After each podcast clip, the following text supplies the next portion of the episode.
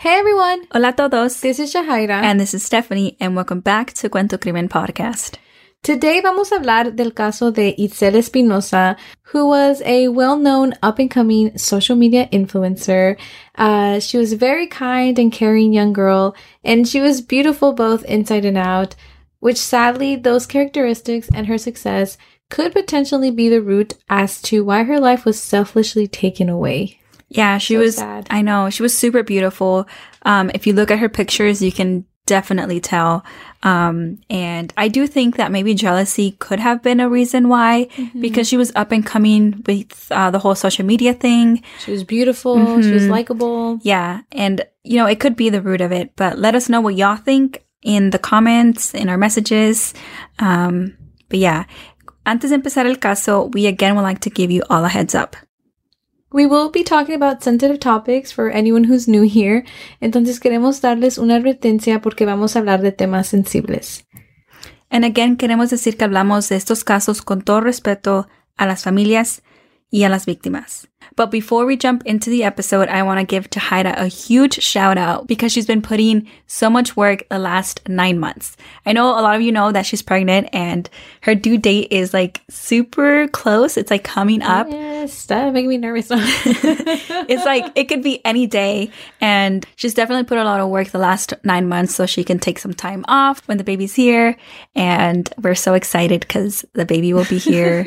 it's Any day. The baby likes to listen to true crime. yeah, he does. He's already a true crime fan. He is. He he should be. No. I'm trying the best for the sake of the podcast, and you know we also love recording and love talking about you know these cases. So, Mhm. yeah.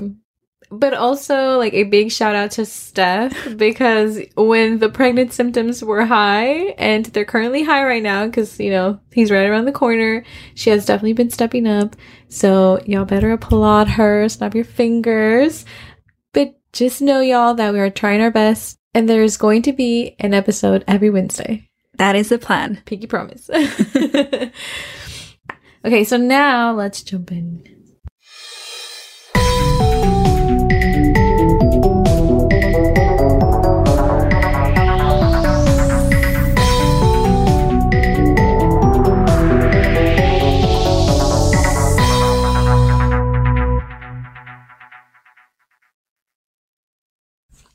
So, como dijimos en the intro, hoy vamos a hablar sobre la historia de Itzel Espinosa.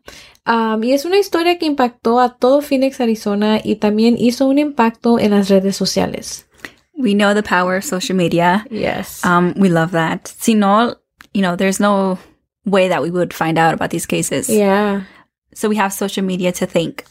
Ella tenía 17 años y le faltaba un año para terminar la high school. Como dijo su mamá, Elizabeth Díaz, en una entrevista, Itzel tenía toda una vida por delante y le duele mucho su pérdida. Tenía muchos sueños y alguien le cortó su luz. She was super young and she had so many dreams. This is the age que sientes que te puedes comer el mundo, like you have so many opportunities. Um, and then like her, she found her passion, like social media.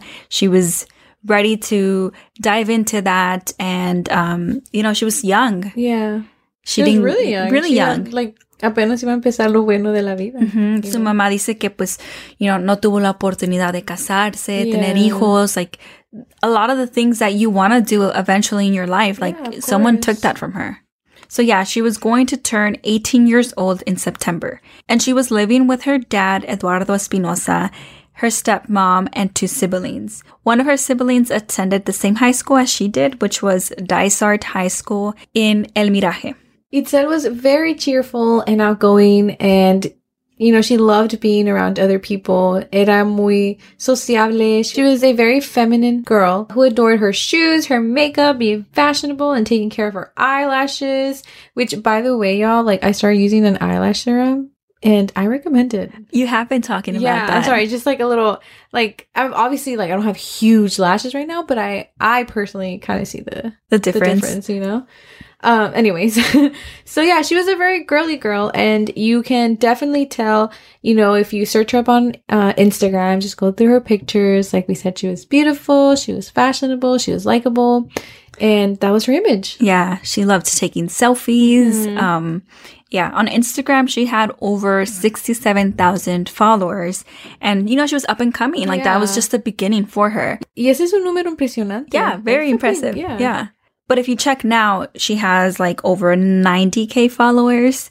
Um, so yeah, Itzel had a following on social media and she aspired to be a model and enjoyed being a social media influencer. Like for her, it was no big deal to do her makeup. Some you people just have it. yeah, like, and then post a selfie. Yeah. Like, I don't know. She was like the person that like, I wish I had that time. Yeah.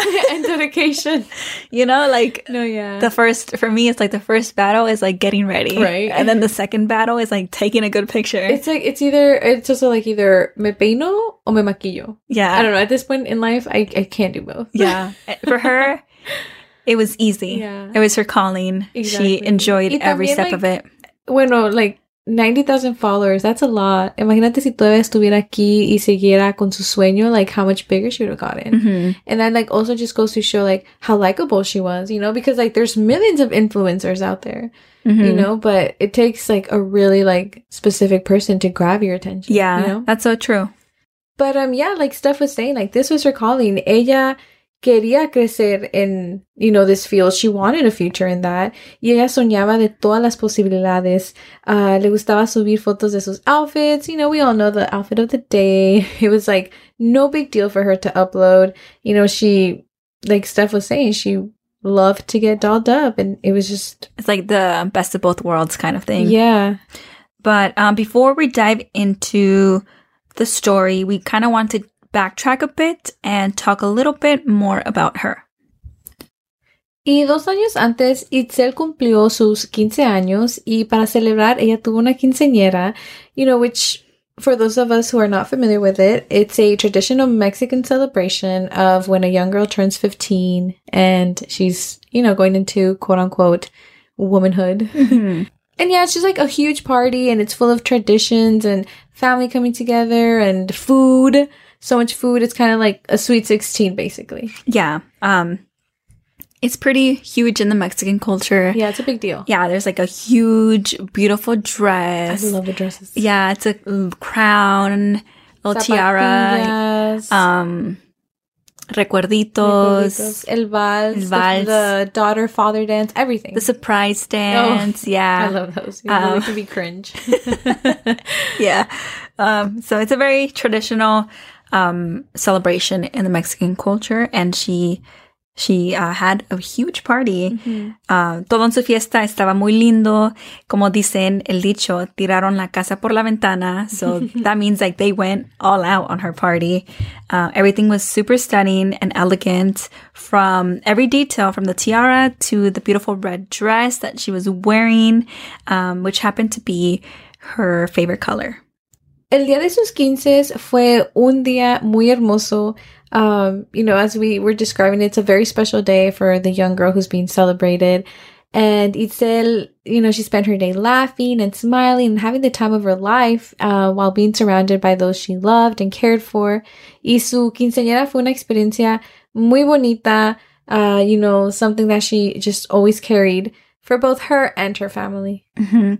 También bailó el vals con su papá, which is a very special moment um, Yeah. for both, you know, the father and the daughter. It's, you know, the father is seeing his daughter, you know, grow up from a little girl to like a woman. Supposedly, when a girl turns 15, that's when like parents allow them to like start dating. Dating, putting makeup on, all yeah, stuff. all, all those fun stuff. Yeah. But yeah, by now, you know, it's kind of obvious that Itzel era una muchacha muy querida por toda su familia. Yeah, she had lots of friends and her family loved her. Mm-hmm. Um, y como habíamos dicho, Itzel had that following on social media and she aspired to be a model and enjoyed being a social media influencer and all of that.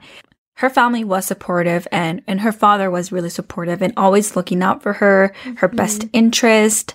Um, you know, he, he didn't, he wasn't against her social media dream, but he also wanted her to focus on her education. Y por eso su papá todavía le, le recordaba la, la importancia de su educación. Yeah, like Steph was saying, Eduardo was a bit tough on her, but you know, of course, with only good intentions. And so he always pushed her to do well in school. Y él recientemente había notado que se estaba juntando con un grupo de amigos al cual él no le gustaba. Like he kind of got a bad vibe from them.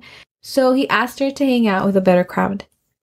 I feel like that's hard for a parent to do sometimes to ask their child to hang out with a different crowd porque Yeah. you know you don't know their reaction te pueden decir que oh no sabes no los conoces Mhm, like defensive. yeah very defensive so I- that's that's really hard and um i don't know it's just important to hear both parties out you know Yeah.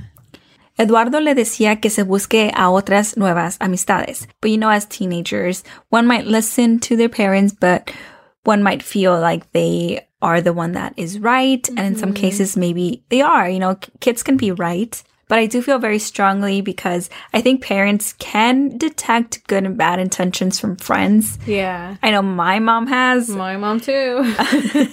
like she has never failed to be accurate. Mm-hmm. Um, I don't know. I do remember certain times, like I'll listen to my mom, and I I would take note, yeah. but I wouldn't necessarily change like my friends. But then, like months later, Salía. salía la luz, and Yeah. like, oh my god, ma, tenía razón. But She's back like te dije. Yeah. no, yeah. And I also feel like it's um also like you can pick up the vibe of your child being or acting different. Mhm. You know, I don't know, like especially you know the high school, middle school. Like my niece is is currently in that phase, and you can definitely tell like. I mean, no shade to her friends or shade to her. Like they're, you know, they're little girls, they're sixth graders, but you can tell like she's definitely switched up her crowd, Mm. and that has influenced the way that she dresses. Yeah. which is not a bad thing, but it's just like you know, n- like little notes like that. Yeah. you know.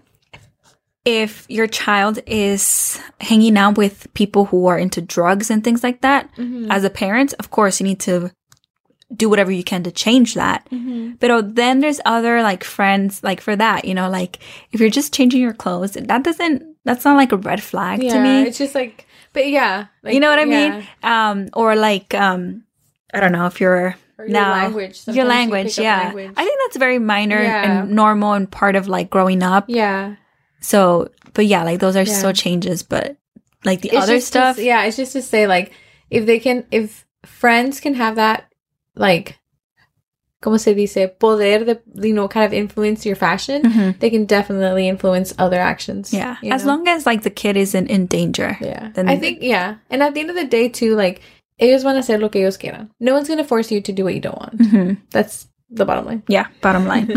But, anyways, let's jump into the detail of the case. Me and Steph over here ranting like parents. yeah. um, okay. So, Itzel Espinoza was going out for the night on July 1st, 2021. So, this was just this past summer. And that was normal for her. She was allowed to go out as long as she came home at a reasonable time. I think many of us can relate, you know, the curfew. Mhm. Y también una de las reglas era que siempre contestara mensajes de textos y llamadas de su familia. But of course, as the stories go, esta noche fue diferente. Ella no llegó a su casa y su papá estaba muy preocupado porque eso no era algo que ella hacía.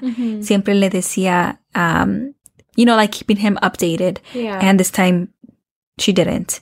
One thing that he thought was that maybe she got a DUI. Like Mm-hmm. that was like his worst case scenario, which is a big deal, right? Yeah. Um, but you know, he no está en peligro. Mhm. Like she was maybe like detained and Mhm. would be released that morning, um, which is scary, you know, but um, he was expecting to see her Mhm. that morning. Yeah. Or like at least hear from her. Mhm. Y entonces ellos estaban muy preocupados como cualquier otros papás would be, you know. Um, and also because she wasn't being active on her socials. Y eso no era normal para Itzel because she was always active on her social media. I mean, she was a social influencer, you know, like this is what she did. Pero ella también no contestaba el teléfono. She wasn't being active. Nadie sabía dónde estaba ella. So these are, of course, all red flags. Mhm. And so Eduardo and his wife reported Itzel missing Friday, July 2nd. Las autoridades jumped on the case y su primer pregunta fue que con quién salió la noche anterior. In order to get the investigation going, they had to ask all these questions, who she was going out with, um, y su familia dio toda la información que ellos tenían. Y las autoridades, you know, got their first tip the next day at around 5:30 a.m. on July 3rd, 2021. Alguien llamó diciendo que in an alley between Chambers Street and 38th Street, in an industrial zone in the southeast of the area of Phoenix, a woman was sitting in a car and appeared to be injured. When authorities arrived, they were able to confirm that it was a Hispanic girl to later be identified as Itzel Espinoza, and um, she was presumed dead on the scene. She was sitting in the passenger seat, so detectives had the question whether she was killed there or if they drove her there in the car and then abandoned her. Ujú. Y también las autoridades empezaron a preguntar por esa área si alguien vio algo sospechoso o si escucharon algo, pero nadie en la residencia escuchó nada o vieron nada. And there was no camera in the area either, as it happens a lot in these cases. Um, so yeah, no one saw anything and they didn't really have too much to go off of. Y como dijo Steph, like, es algo que miramos mucho en estos casos. Um, until later, a witness came forward saying that they were there that night that Itzel was shot and that they saw the whole thing. Yeah, esta persona dijo que él vio a dos muchachas alegando, pero no dijo de qué estaban alegando. Like, there's no details about it. Also, tampoco en los articles. We never really, like, found the root of, like, that argument. Esta persona luego dijo que Itzel le corrió a un coche y se metió para alejarse de la otra muchacha. Pero esa muchacha le estaba pegando al coche y gritándole a Itzel que se salga del coche para que puedan pelear. But Itzel was not coming out of the car because she didn't feel safe. Like this person was um obviously triggered or or like Being aggressive. being aggressive, like Yeah. choosing violence. And Itzel was like, "Oh, like I need to, you I'm know, good. I'm good. Chill, you know, yeah. I'm like I'm gonna look for shelter like, while you cool off." Yeah, exactly. I mean, I would have done the same thing. Yo no del carro. Yeah, like why would I get off if you're like that? You know, with that if you- especially if you don't feel safe. Mm-hmm.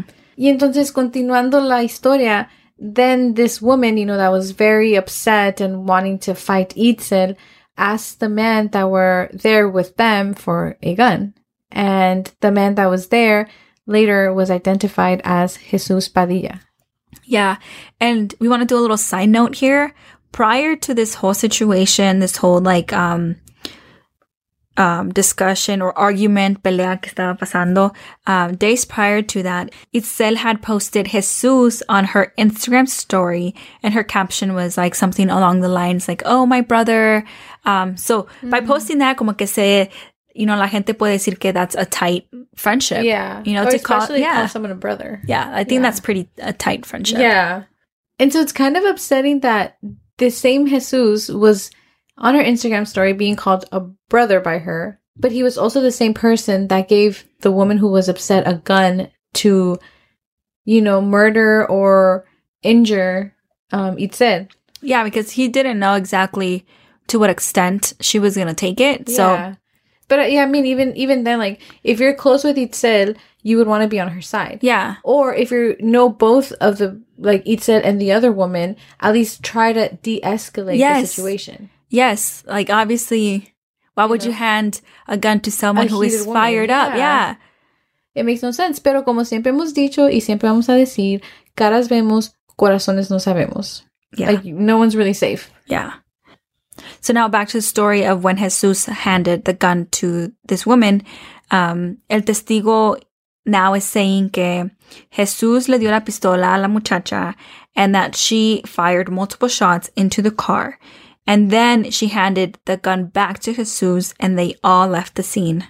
So with all that being said, it turns out that there was a total of four people at this scene. So era Itzel y la mujer who was really upset that shot the car. También estaba Jesus, the person who handed the gun to the woman who was upset. And lastly, an underage kid of 16 years old. The woman who shot Itzel was identified as 18 year old Lindsay Brianna Aguilar, and she was identified with the help of Jesus. And so on July 3rd, 17 year old Itzel Espinoza was allegedly shot and killed by Lindsay Brianna Aguilar. Esa noche que salió, Itzel y Lindsay se estaban peleando verbalmente y Jesús estaba allí con ellas. things obviously escalated super quickly. And as we heard, like Lindsay started banging on the windows and yelling at Itzel to get out, that she wanted to fight. Um, eh, en ese momento fue cuando Jesús le dio la pistola a Lindsay. And that's when Lindsay fatally fired multiple shots into the front passenger window, um, where Itzel was. And Lindsay le dio la pistola para atrás a Jesús. And both of them fled the scene. That's so crazy. I feel like it escalated super fast. Like, how do you go from being upset and like verbally arguing with someone to just pulling a gun on them? Yeah. And then like shooting and then you leave the scene. I don't know. I feel like so much and like how do you just leave the scene and go on with your life? And so Lindsay Aguilar is suspected of the shooting but has not been found. They think that she may have ran away to Mexico. Y el 16 de julio, como a las 1.45 de la tarde, la policía encontró a Jesús Padilla. Jesús Padilla, de 19 años, was arrested on suspicion of facilitation of murder y también encontraron la pistola en su carro. The same gun that was used to kill Itzel. And that's when he just told the whole story. He spilled the beans and they gave him a bail of $150,000. dollars And further along, a couple days later, um, on July 19th, también otro muchacho de 16 años was arrested and charged with abandonment of a body. Um, I think he might have been, I'm not too entirely sure, but he might have driven the car into the alleyway, um, is what I've mm, seen on social media posts, but I don't think I've seen it in um, articles. I mean, either way, he was there fue cómplice. Yeah, he he- did leave a body, so Yeah. and so he was taken into a juvenile detention center and has not been publicly identified because he is a minor. Both of them, though, have been cooperating with the authorities, which I'm glad they could at least do that for Itzel. Yeah. Eduardo Espinoza, el papá de Itzel, said that the most painful part of his daughter's death is knowing that the joy of his home is never returning home. It breaks my heart. That's so It- sad. yeah, like families are broken. Yeah. Y también la mamá de Itzel, Elizabeth Díaz, está muy desconsolada. Le duele pensar en sus últimos momentos de Itzel, you know, how much fear she probably had, like la desesperación for someone to help her. And although her parents were separated, they both still had unconditional love for their daughter. Ujú. También la abuelita de Itzel, que se llama Elidia Quintero, fue una de las personas más afectadas de su partida because I think she also served as a mother figure to Itzel. So they also had a super tight um, relationship. So this is a very tragic case that um, a lot of people lost a very special person. And um, we did find more information on a social media account. This account is like advocating for justice for Itzel. And if you type up justice for Itzel Espinoza, this uh, account might pop up. And the at is I S A A S O R I A. So this page advocates for Itzel, gives more information, details that aren't in the articles.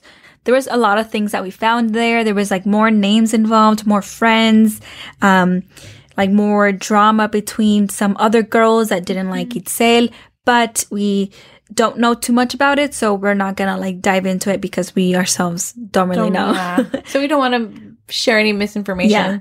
Um, but something that we did find was that Itzel's father and family did not know Jesus. Um, he wasn't like a well-known friend to them. He never came over. Um, and he wasn't talked about much. So no lo conocían. As for Lindsay, uh, sí se sabe que Lindsay and Itzel no eran amigas. We're not too sure why they were hanging out that night or what circumstances brought them together that night, but they weren't, you know, friends, friends. Um, and Lindsay is now on the run. No one has seen or heard of her. Uh, she has family in Texas, California, y también en Mexico, and she has a phoenix tattoo on her top right hand. And then we also saw a comment on one of those pictures by someone we don't know, but they commented that she covered the tattoo with a sunflower. So all this information that we're saying, like it's not on articles, but Just social media. Yeah. um, so we're not too sure, but we did want to share that. So Lindsay Brianna Aguilar is wanted for questioning. Um, she allegedly pulled the trigger and has a felony warrant for her arrest. Mm-hmm. If anyone has any information, please call the Phoenix Police at 602 262 6151. Or to remain anonymous, silent witnesses can call 480 948 6377 or 480 837-8446 for Spanish. Si usted tiene información sobre este caso, por favor llame a la policía de Phoenix al número 602-262-6151. Si quiere ser anónimo, puede llamar al número 480-948-6377 o también puede llamar a este número 480-837-8446. As always, we always encourage you all to call in any type of lead, any type of information that someone might be having. Ya sé, en veces nos escuchamos como un disco rayado, pero es que es la verdad. Uno nunca sabe lo que alguien puede saber o qué tipo de información alguien who is listening or just simply comes across this post might have. Uh, we've seen it before where cases of years finally get resolved because someone speaks up. So we definitely always encourage that. Mm-hmm.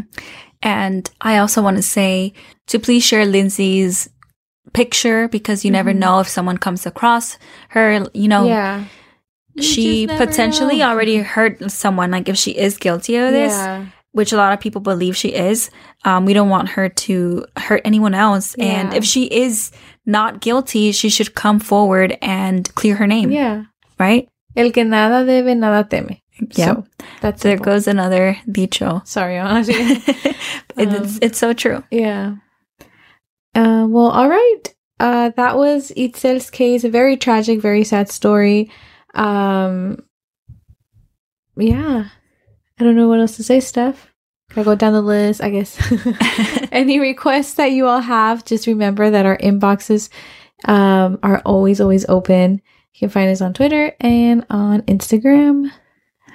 So, muchas gracias por el apoyo. Por favor, comparten este caso para que más gente escuche la historia de Itzel Espinosa y para poder encontrar respuestas para su familia que no merecen. merecen So, thank you so much and we will see you all next week.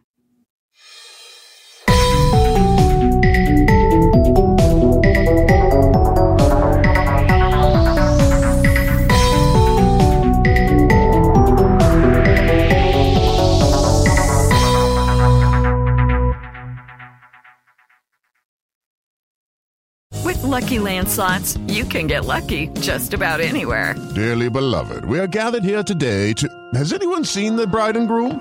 Sorry, sorry, we're here. We were getting lucky in the limo and we lost track of time. No, Lucky Land Casino, with cash prizes that add up quicker than a guest registry. In that case, I pronounce you lucky. Play for free at LuckyLandSlots.com. Daily bonuses are waiting. No purchase necessary. Void where prohibited by law. 18 plus. Terms and conditions apply. See website for details.